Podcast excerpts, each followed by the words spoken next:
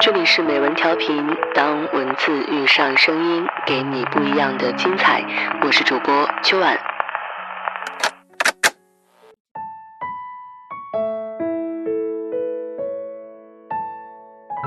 这里是美文调频，当文字遇上声音，给你不一样的精彩。我是主播秋晚。Hello，你好吗？相信很多人听到我都是从这句话开始的，一直到现在都是如此。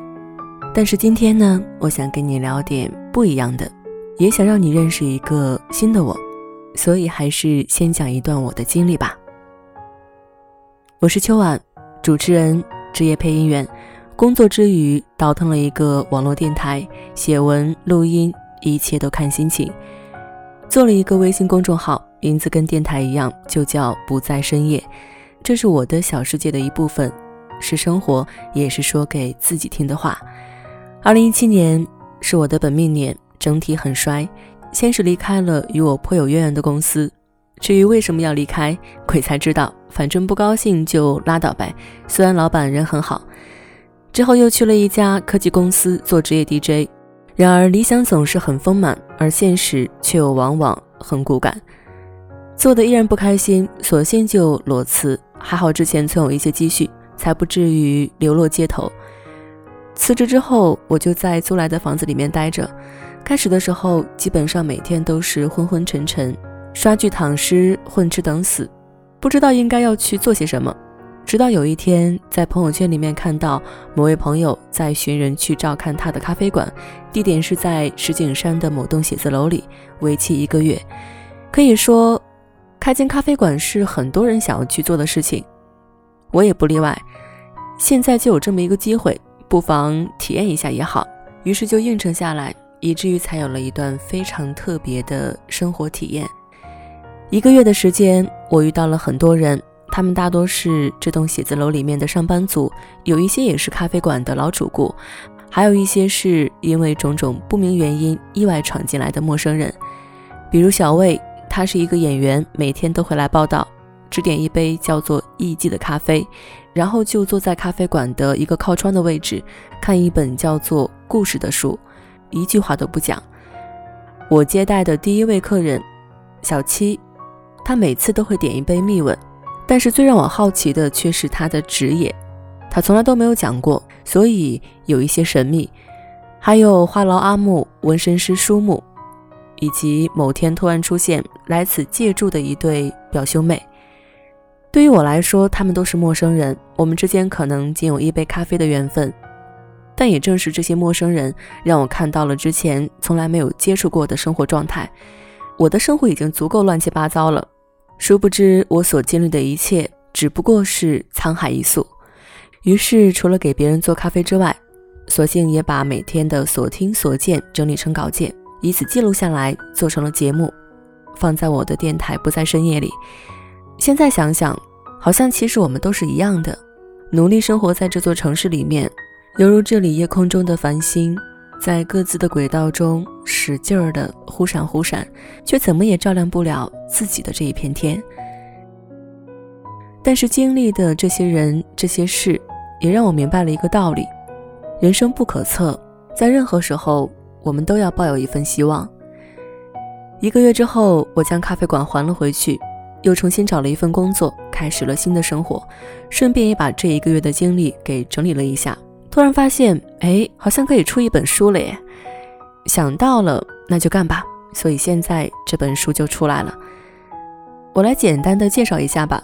这本书一共分为两个部分，前面是印在纸上的所有文字，主要内容是二零一七年的最后一个月，也就是十二月份三十一天，每天发生在咖啡馆的事情。之前都做成了节目，放在不在深夜的公众号里，而现在已经整理成册。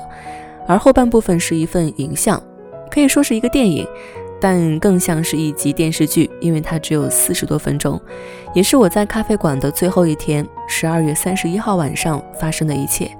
之前我用笔描述过的一些人，像小魏、小七、多乐、嘉文等等，都离开了纸张，变成了立体的真实形象。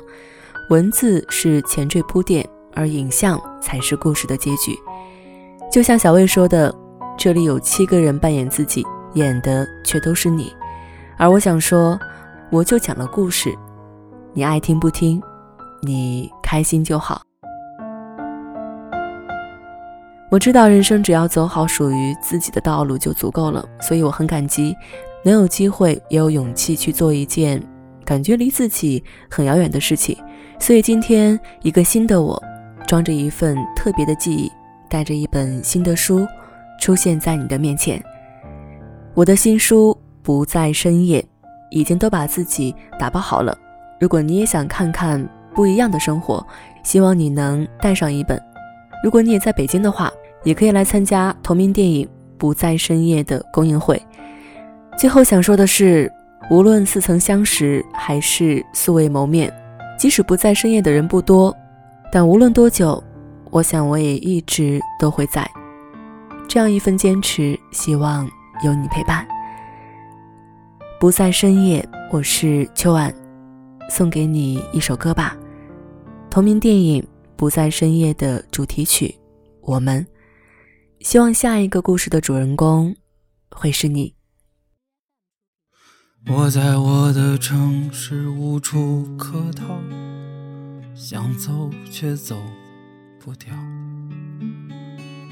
不记得上次是谁给的拥抱，想不起忘了也好。如果有一天。我离开这儿了，有谁能记得我来过？你看窗外的天都快亮了，也不过是个过客。如果我不小心闯进你的生活，对不起，打扰了。我最亲爱的你，一定好好的，我们就此别过。如果我不小心闯进你的生活，对不起，打扰了。我最亲爱的你，一定好好的，我们就此别过。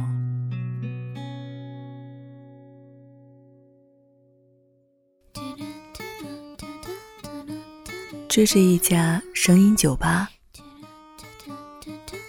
是一个这也是一个真实的情感避难所。欢迎来到不在深夜，不在深夜。